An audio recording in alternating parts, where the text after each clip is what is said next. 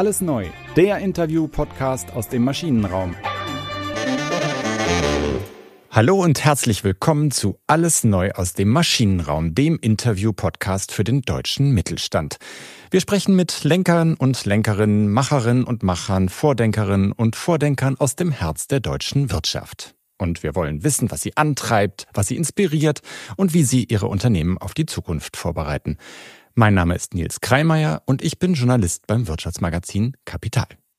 Und ich bin Tobias Rappers, Geschäftsführer des Maschinenraums, dem Transformationsökosystem für deutschsprachige Familienunternehmen. In diesem Raum bringen wir Tradition und Innovation zusammen und genau das tun wir auch heute. Denn in der heutigen Episode haben wir das Privileg, gleich zwei beeindruckende Gäste bei uns zu haben. Andreas und Daniel Sennheiser, die Co-CEOs vom Familienunternehmen Sennheiser.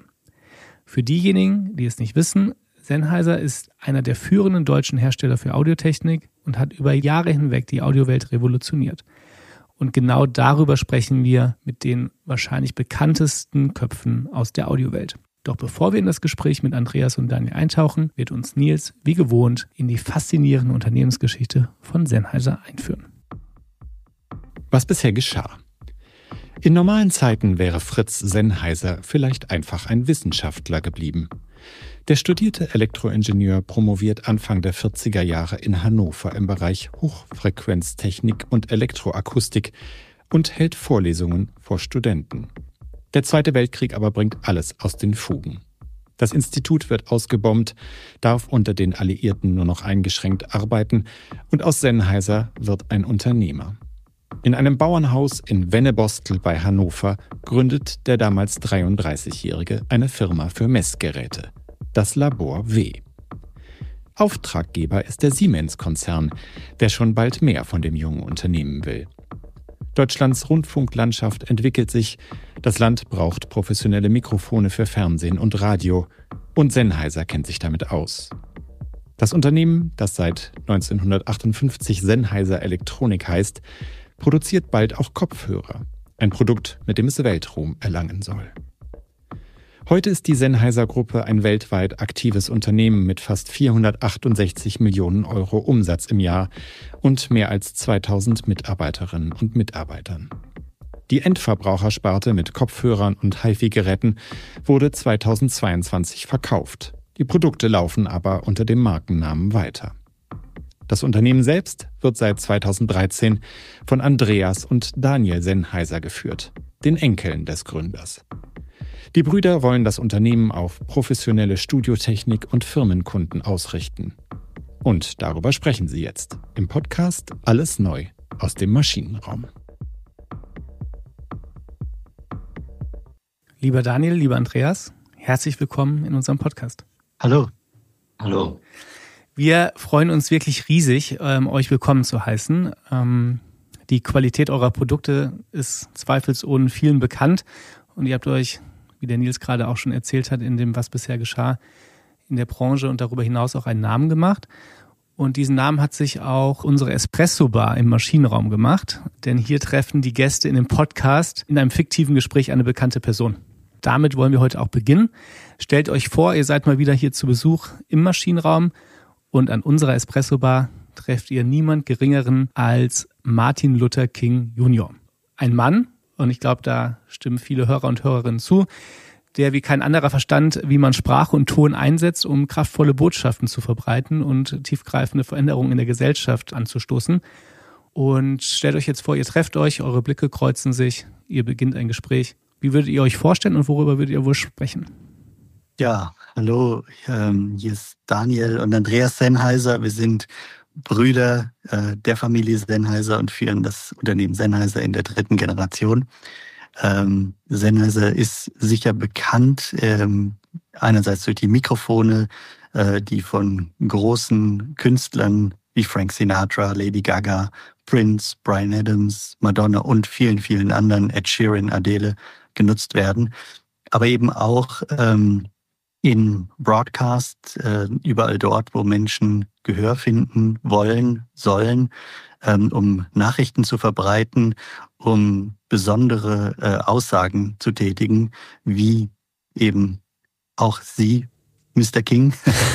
und ähm, äh, deswegen verschreiben wir uns äh, die, äh, der Zukunft der Audioindustrie seit nunmehr fast 80 Jahren, um Menschen Gehör zu verschaffen, ob es jetzt in Schule, Ausbildung, ähm, im Fernsehstudio oder auf der Bühne ist.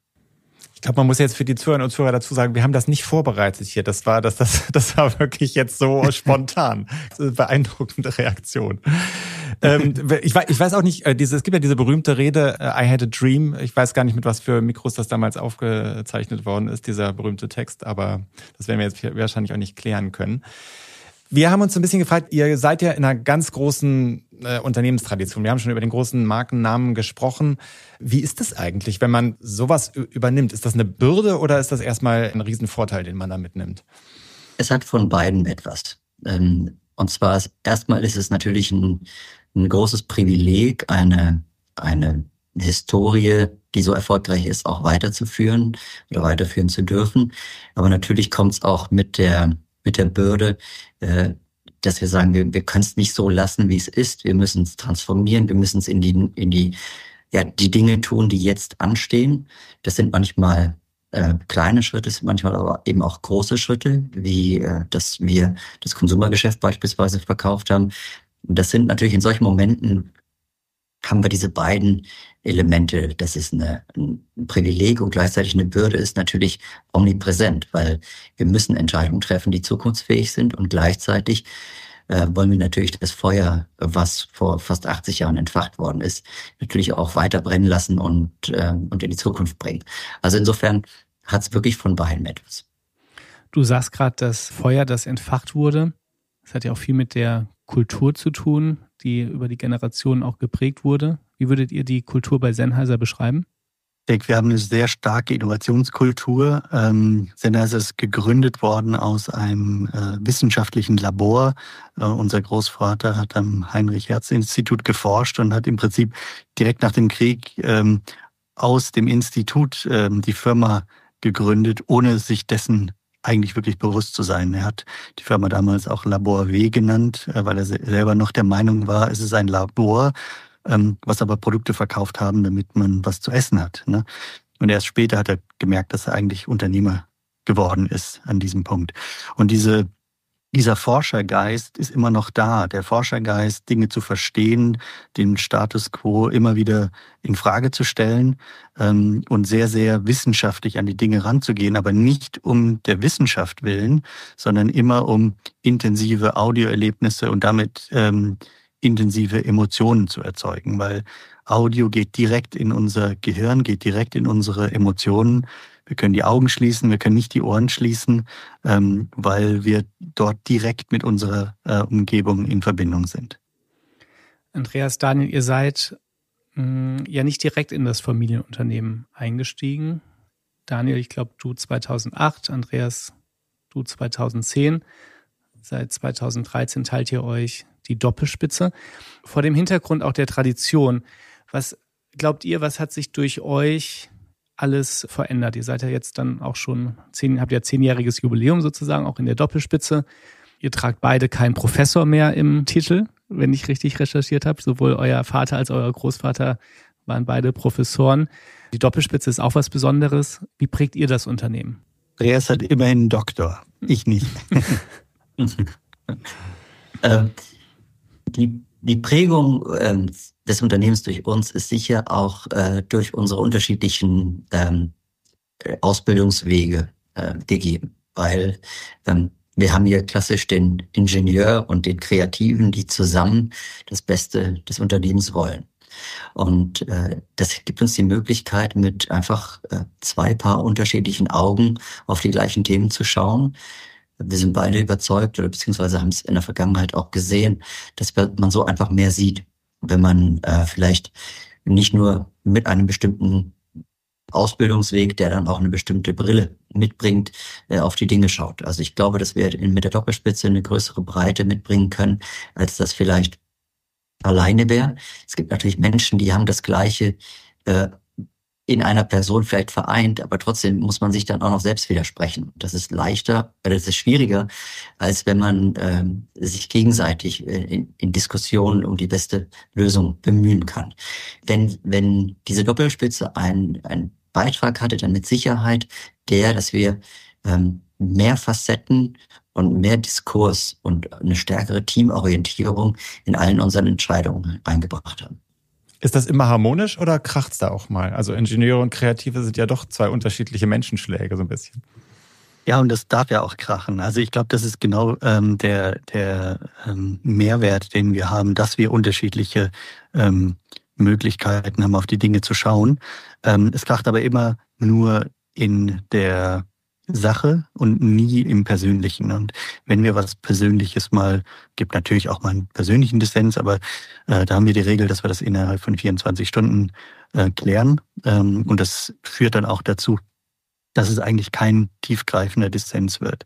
Also ich glaube, dass dieses ähm, regelmäßige äh, sich austauschen, sich reiben und dann aber gemeinsam Entscheidungen zu treffen, hinter denen beide stehen, ähm, uns wahrscheinlich sogar mehr Mut gibt und die, den Mut zu, zu vielleicht auch größeren Veränderungen wie eben ähm, die Trennung vom Konsumergeschäft, das immerhin die Hälfte des Umsatzes äh, war äh, und wahrscheinlich das Produkt, wofür in der breiten Öffentlichkeit Sennheiser steht äh, und auch immer noch steht.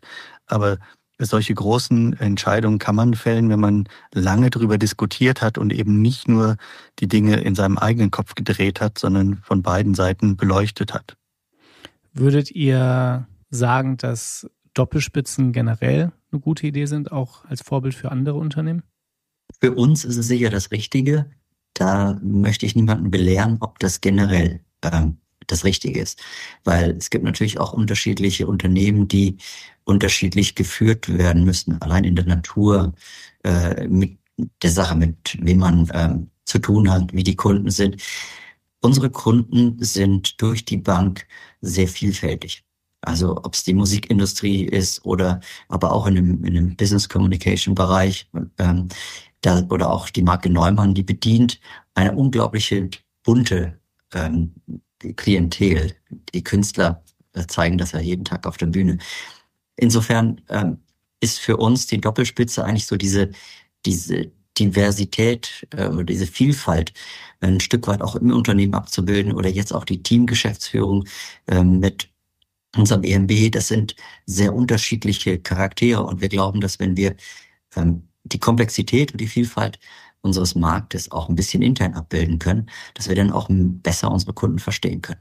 Führt das auch zu einer Aufgabenteilung zwischen euch beiden in der Spitze oder geht es einfach darum, dass ihr die Entscheidungen zusammen trefft? Ich meine, das wäre ja erstmal so gedanklich, zumindest von außen betrachtet, naheliegend, da auch eine Aufgabenteilung daraus zu machen. Ja, genau. Und äh, das war auch unser erster Ansatz, dass wir uns überlegt haben, wer, wer nimmt, übernimmt welchen Teil und wie, wie machen wir diese Doppelspitze, ähm, bis wir zu dem Punkt gekommen sind, nein, eigentlich sind wir, wir sind ja nicht nur CEOs, sondern wir sind ja auch äh, gemeinsam Mehrheitsgesellschafter der, der Firma. Also von daher müssen wir am Ende sowieso alle Entscheidungen selber ausbaden als Gesellschafter.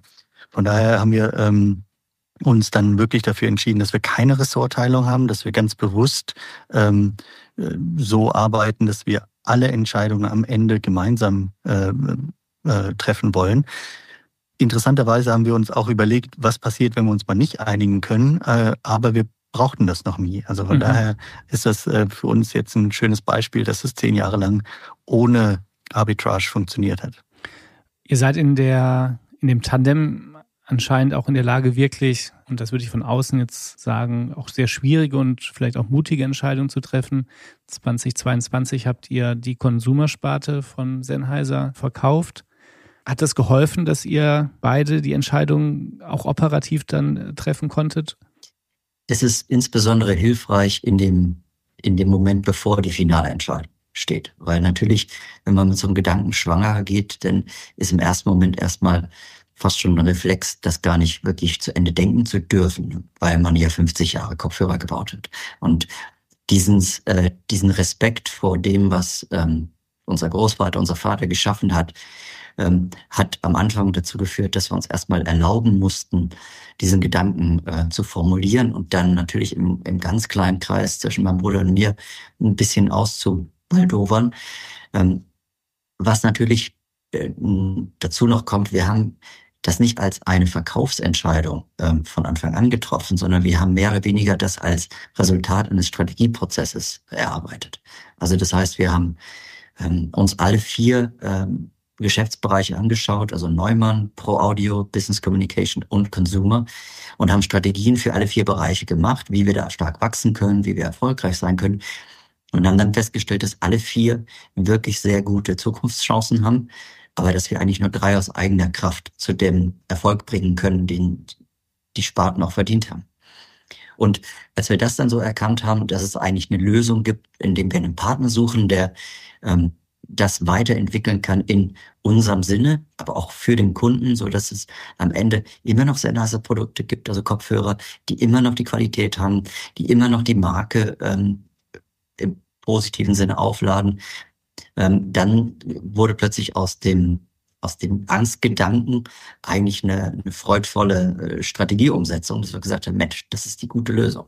Aber verliert man nicht trotzdem ein bisschen die Kontrolle? Also es ist ja tatsächlich eine erstmal wirklich überraschende Entscheidung von außen betrachtet, ausgerechnet das Consumergeschäft abzugeben mit so einer Marke, die so stark aufgeladen ist. Zu sagen, wir gehen daraus, wir konzentrieren uns auf B2B. Also besteht da nicht die Furcht von einem Kontrollverlust, auch wenn es weiter in Wennebostel gefertigt wird und auch wenn da weiter der Name Sennheiser draufsteht?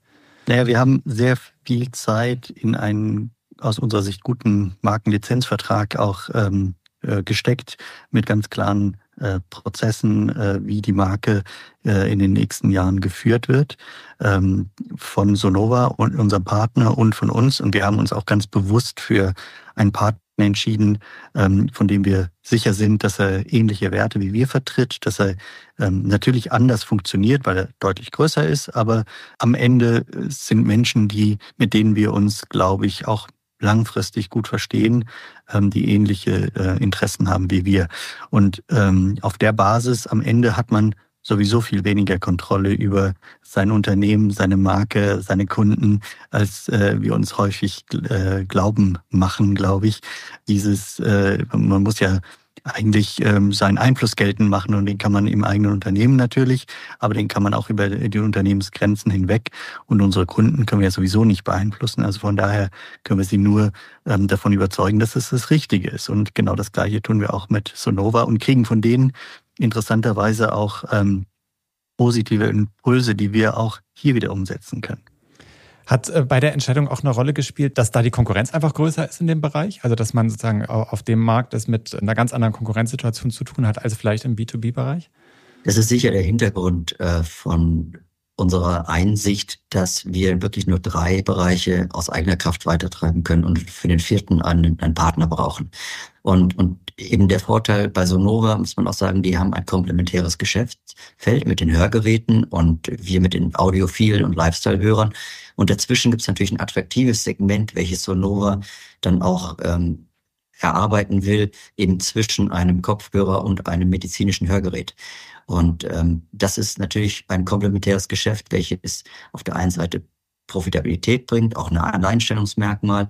Und somit haben wir eigentlich, da sind wir auf der Suche gegangen, nicht nach einem Partner, der möglichst viel Geld hat, um das Marketing-Game mitzuspielen, sondern jemand, der auch ein, ein komplementäres Geschäftsfeld hat, um wirklich auch die Marke mhm. Sennheiser in Zukunft zu differenzieren.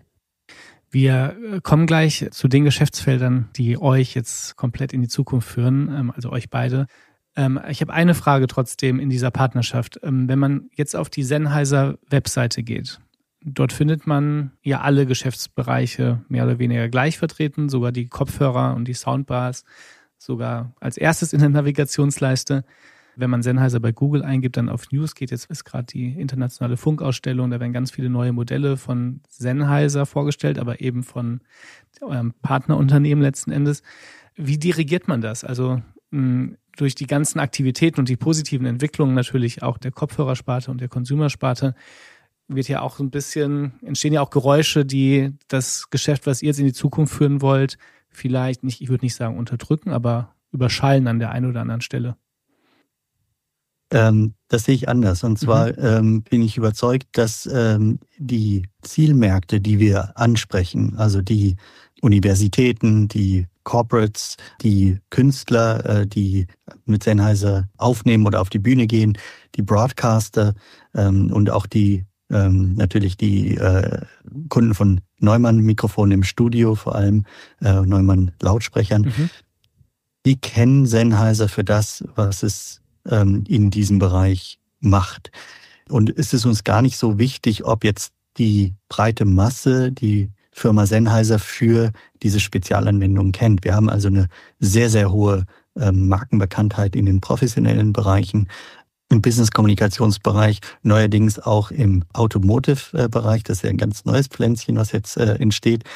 Aber ähm, im Prinzip ist die Bekanntheit der Marke für die verschiedenen Produkte gar nicht so das Problem.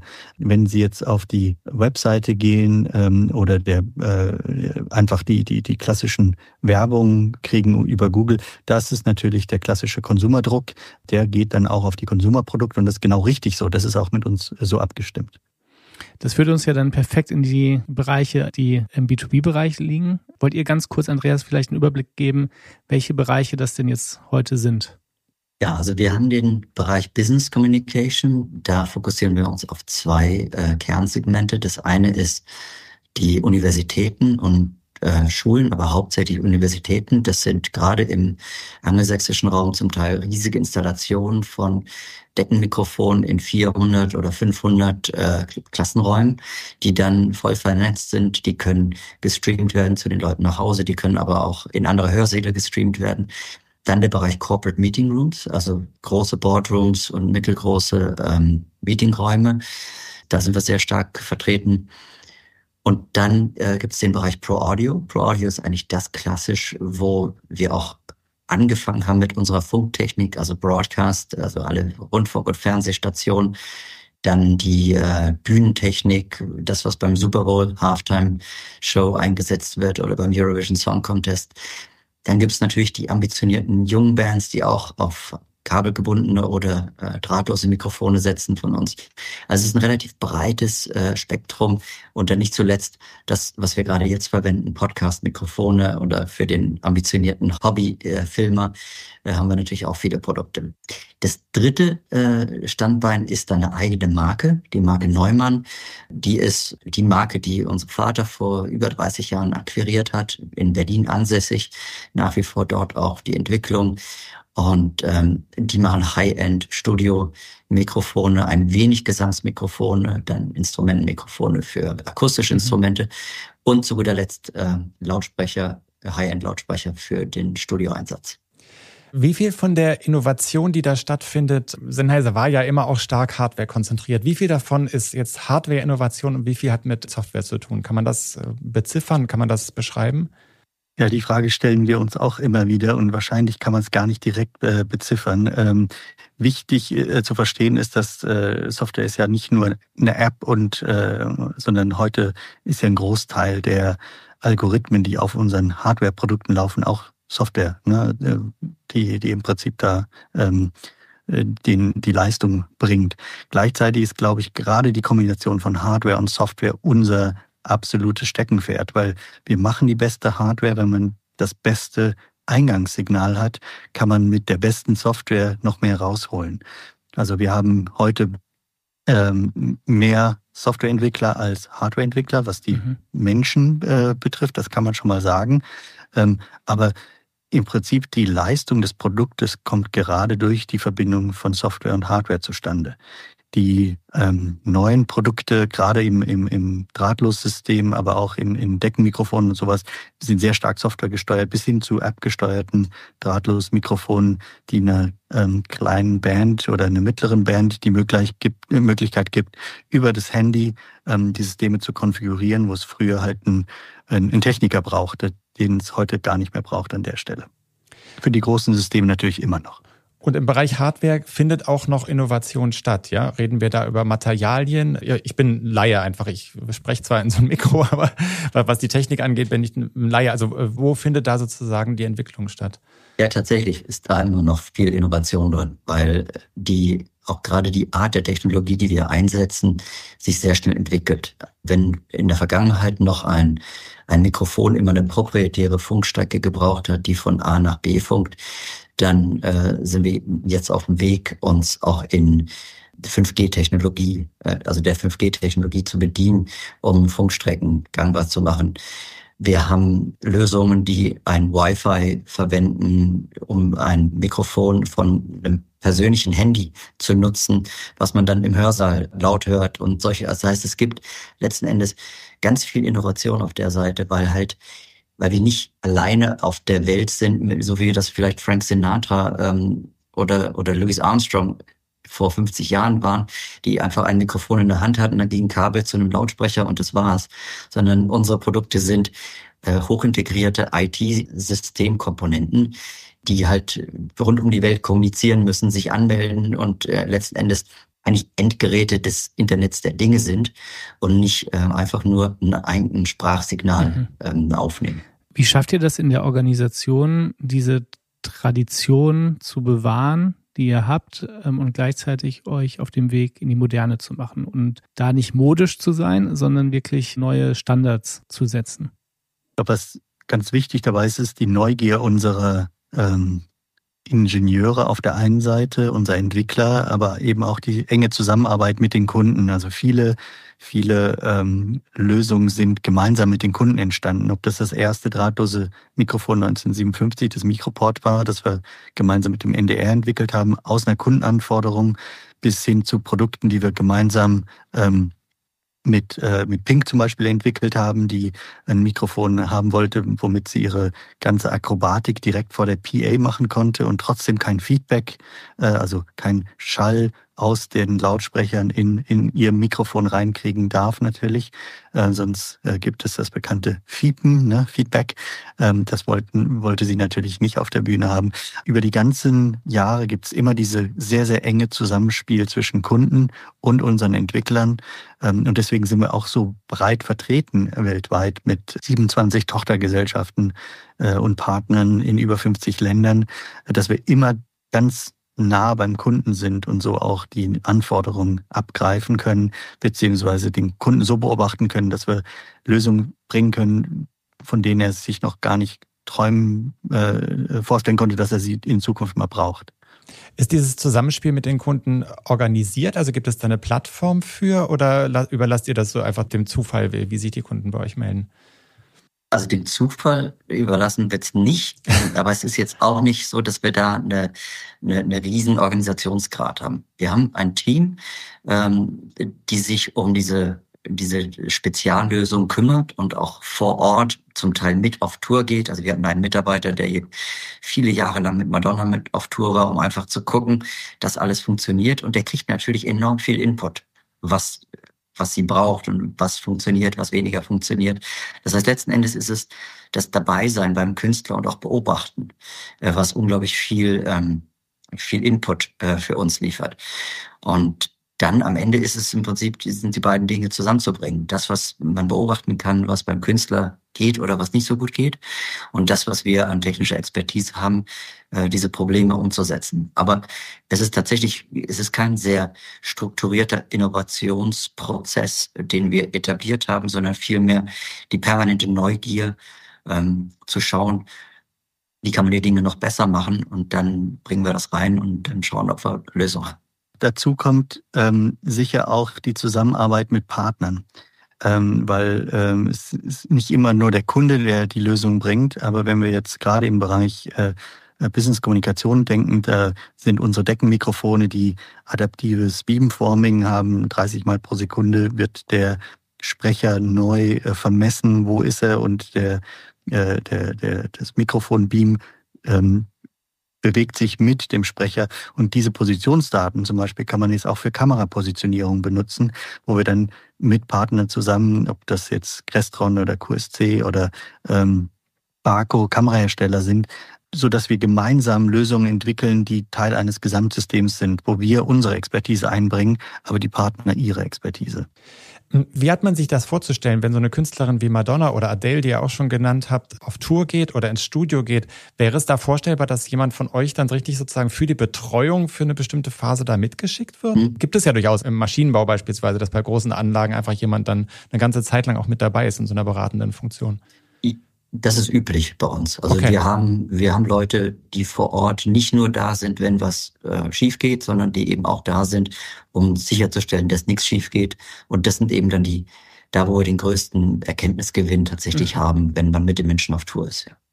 Jetzt befinden wir uns ja in der digitalen Welt. Ihr hattet das gerade auch schon erwähnt. Ihr besetzt dort das Thema Ton und ich kann mir vorstellen, dass jetzt auch nicht weggeht, weil Menschen wollen weiter kommunizieren und egal, ob sie in großen Konzerthallen physisch vor Ort sind oder irgendwann eine 3D-Brille aufhaben und das sich nur anschauen. Irgendwie muss der Ton ja in die digitale Welt gehen und verbreitert werden. Was wäre denn so ein Szenario, so ein Schreckensszenario für euer Geschäft, wenn ihr sagt, wenn das passiert, dann bräuchte man keine Mikrofone mehr zum Beispiel? Oh, das ist sich ganz schwer vorzustellen. Ich glaube, ähm, Schreckensszenarien kann man sich eher auf der Seite äh, der Rahmenbedingungen vorstellen, dass, dass es einfach nicht mehr äh, in Deutschland äh, genug Leute gibt, beziehungsweise genug äh, gute Rahmenbedingungen, dass man hier äh, profitabel wirtschaften kann. Ich glaube, der Kundennutzen beziehungsweise das Bedürfnis, sich auszudrücken und äh, Ton zu erfahren, ist ja so alt wie die Menschheit selber. Also äh, in der Steinzeit saßen die Leute ums Feuer und haben auf irgendwelche Gegenstände geklopft, um Rhythmus, Rhythmen zu erzeugen, haben wahrscheinlich auch schon Laute dazu erzeugt und das ist ein Gemeinschaftsgefühl äh, erzeugt. Das ist also sehr, sehr grundsätzliches Menschheitsbedürfnis, ähm, äh, sich einerseits über Töne bemerkbar zu machen, aber eben auch Rhythmen, die verbinden, gemeinsam zu erfahren. Mhm. Ähm, deswegen haben wir auch als in der Pandemie haben ein paar die Köpfe geschüttelt, dass wir gerade in der Pandemie, wo gerade die Live-Branche komplett am Boden war, dass wir uns da auf das professionelle Geschäft äh, konzentriert haben. Oder wir waren damals schon überzeugt, dass das nur ein kurzes Problem, kurzer Dip war und äh, der Erfolg gibt uns ja jetzt recht. Gerade seit der Pandemie sehen wir, wie wichtig hybride Formen sind, Streaming ist, Podcast sind, ähm, hybride Lernformen werden. Hm, ich bin vorhin aufmerksam geworden, ihr habt von einem zarten Pflänzchen gesprochen, dass da der Automotive-Bereich ist. Äh, da wüsste ich gerne noch ein bisschen mehr drüber. Was plant ihr da? Ich denke, die, die Idee ist so alt, wie als Dan und ich unsere ersten Autos hatten und gesehen haben, dass da irgendwie Bose oder was anderes äh, auf den Lautsprechern steht. Und dann hat man natürlich gedacht, irgendwann wäre es doch schön, wenn der Sennheiser stünde. Jetzt ist natürlich so, dass die Zeit auch reif sein muss und wir haben ähm, zusammen mit äh, Conti ein System entwickelt, welches halt äh, nicht nur klassische Lautsprecher äh, nutzt, sondern eben auch sogenannte Aktuatoren, die man an beliebigen Fahrzeugkomponenten festmachen kann, die dann diese Fahrzeugteile zur Schwingung anregen. Also beispielsweise ein Türpanel oder ein Dashboard oder also sogar eine Windschutzscheibe plötzlich zum Lautsprecher wird. Und damit hat man natürlich eine, eine ganz andere Art, Möglichkeit, immersive Audioerlebnisse zu machen, als wenn man überall große Lautsprecher irgendwo einbauen muss. Ich glaube, man muss den Begriff und, mal ganz kurz erklären, immersives, aber ich musste es auch nachgucken vor dem, vor dem Gespräch. Das heißt praktisch nicht mehr eine Quelle, sondern im Grunde genommen so ein rundum Audioerlebnis, richtig? Oder? Richtig, ja. genau. Und, und der Vorteil, den man damit erreichen kann, man kann eigentlich akustisch die Grenzen des Autos verlassen. Also man kann im Prinzip die Audioquellen äh, so äh, wirken lassen, als wären sie weit außerhalb des Fahrzeugs. Und man hat ein ganz anderes Raumgefühl ähm, ein, und nicht das Gefühl, ich habe hier rechts und links und vorne einen Lautsprecher vor mir. Und mit dieser Technologie, ähm, die haben wir dann verfeinert, eben auch wieder mit Selfie Software äh, und haben dann ähm, ja, Partner gesucht. Das geht in der Automobilgeschäft nicht so ganz schnell. Aber wir konnten als ersten Partner dann äh, äh, Morgan Motors überzeugen und als zweiten Partner äh, die Marke Cupra, die jetzt äh, den Tabascan und fünf weitere Fahrzeuge mit Sennheiser-Systemen äh, ausstattet. Ausgeliefert werden sie, glaube ich, ab Januar, wenn ich nicht ganz falsch informiert bin. Und dann gibt's endlich das, was wir wahrscheinlich seit wir 18, 19 sind, mal gehofft haben, Autos mit einem super Sennheiser-Sound äh, unterwegs. Und wenn man dann ein bisschen in die Zukunft äh, denkt, dann ist natürlich das, was wir gerade diskutiert haben, an virtuellen Meetings, an Corporate Meeting Room, ähm, auch durchaus im Fahrzeug denkbar. Mhm. Gerade wenn man die gehobene, die, die Luxusklasse anschaut, ähm, dann ist das Büro entweder zu Hause, es ist im Büro, aber es ist eben auch genau dazwischen, nämlich im Fahrzeug. Und wenn dort eine ähnliche Qualität möglich ist, wie wir es ähm, in, in einem Podcast-Studio haben, was durchaus durch unsere Technologie äh, möglich ist, dann haben wir plötzlich wirklich das, äh, dieses komplette hybride Arbeiten geschlossen. Das kann an unterschiedlichen Orten sein, es kann eben aber auch unterwegs sein. Wow. Das äh, hört sich nach Innovation Made in Germany an und ist typisch für die deutschen Familienunternehmen aus der nicht ganz so kleinen Nische mittlerweile, aber aus dem Expertenwissen dann neue Märkte zu kreieren. Sind ganz gespannt, wenn die ersten Modelle ausgeliefert werden.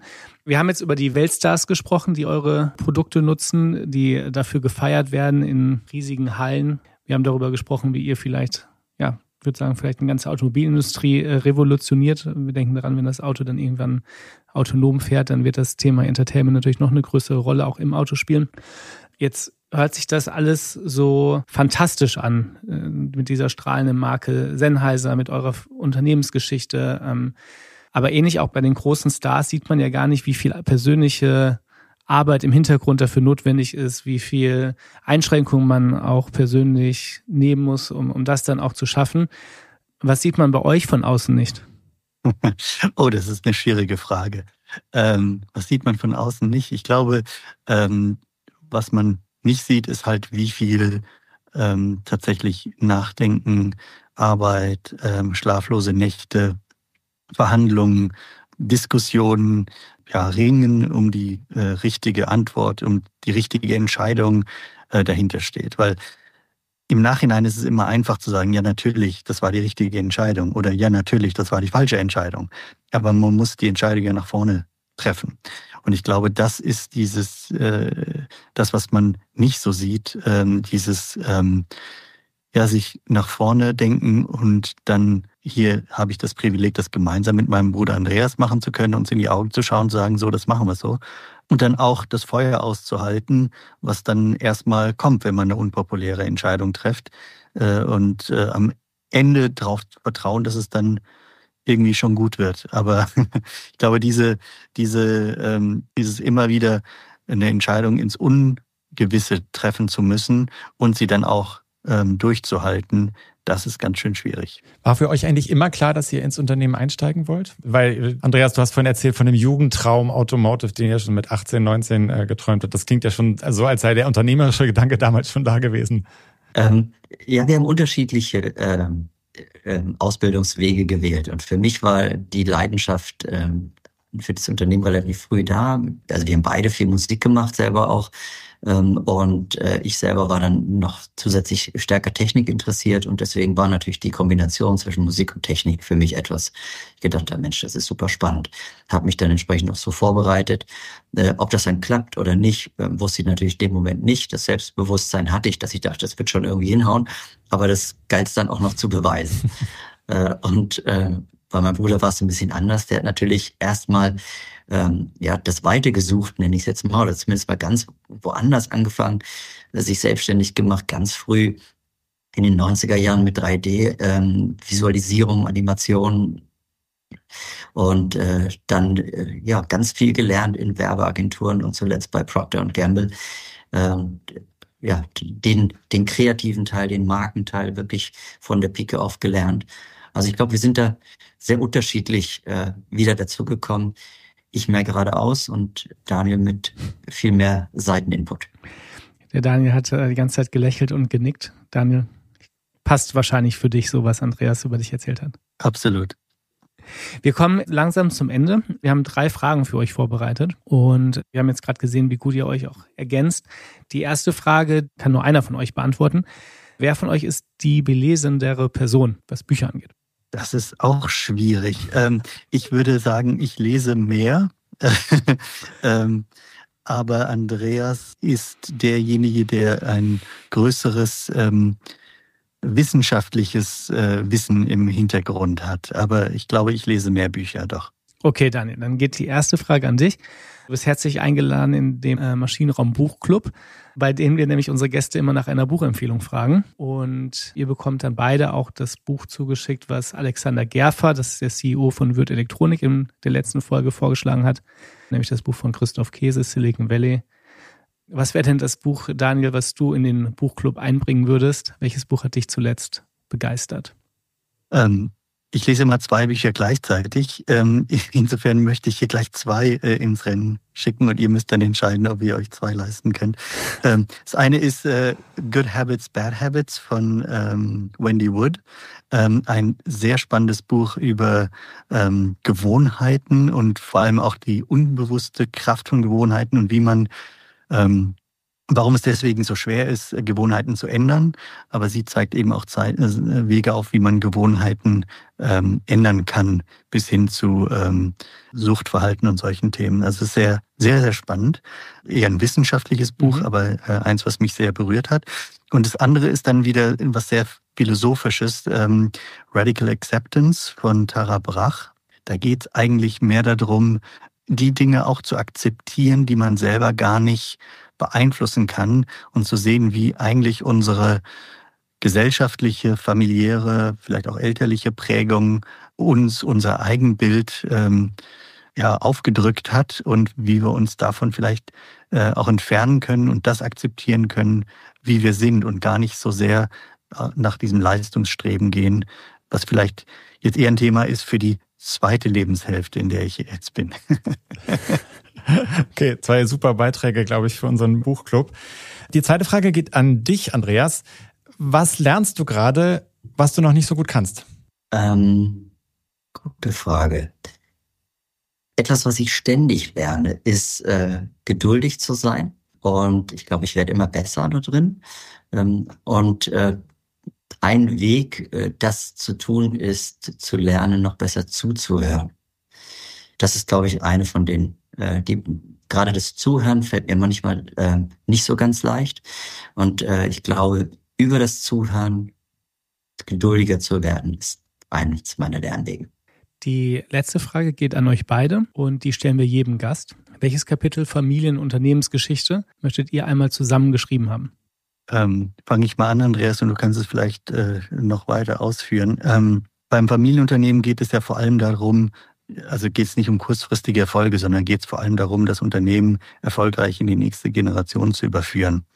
Ähm, und das ist so auf Metaebene, glaube ich, das, äh, worum es uns geht. Dass also die nächste Generation ein Unternehmen hat, was gesund ist, zu, zu dem Zeitpunkt, wo wir es dann übergeben, wettbewerbsfähig, gut dasteht.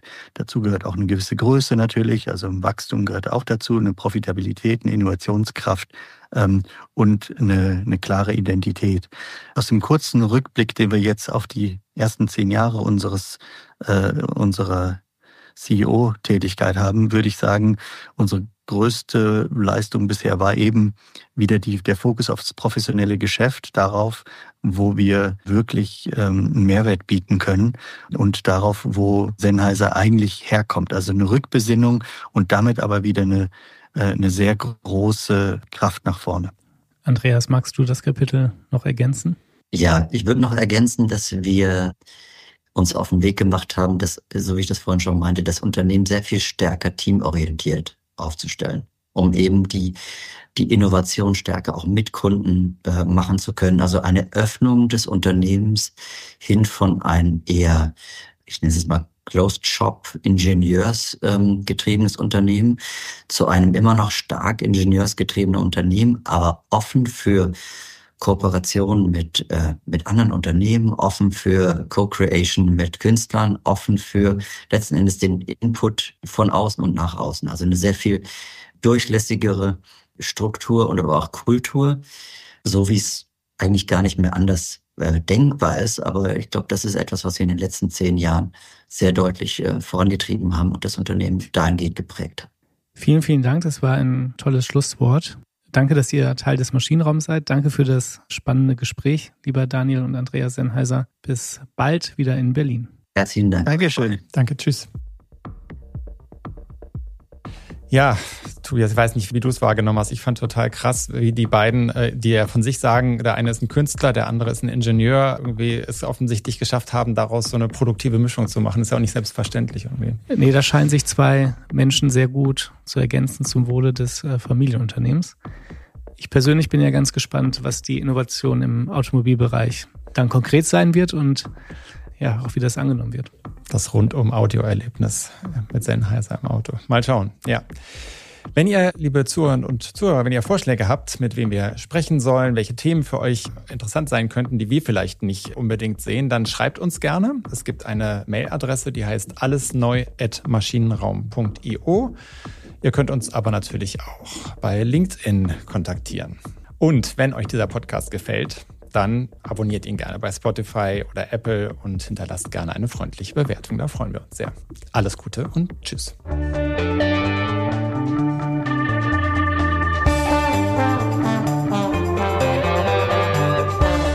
Alles neu, der Interview-Podcast aus dem Maschinenraum.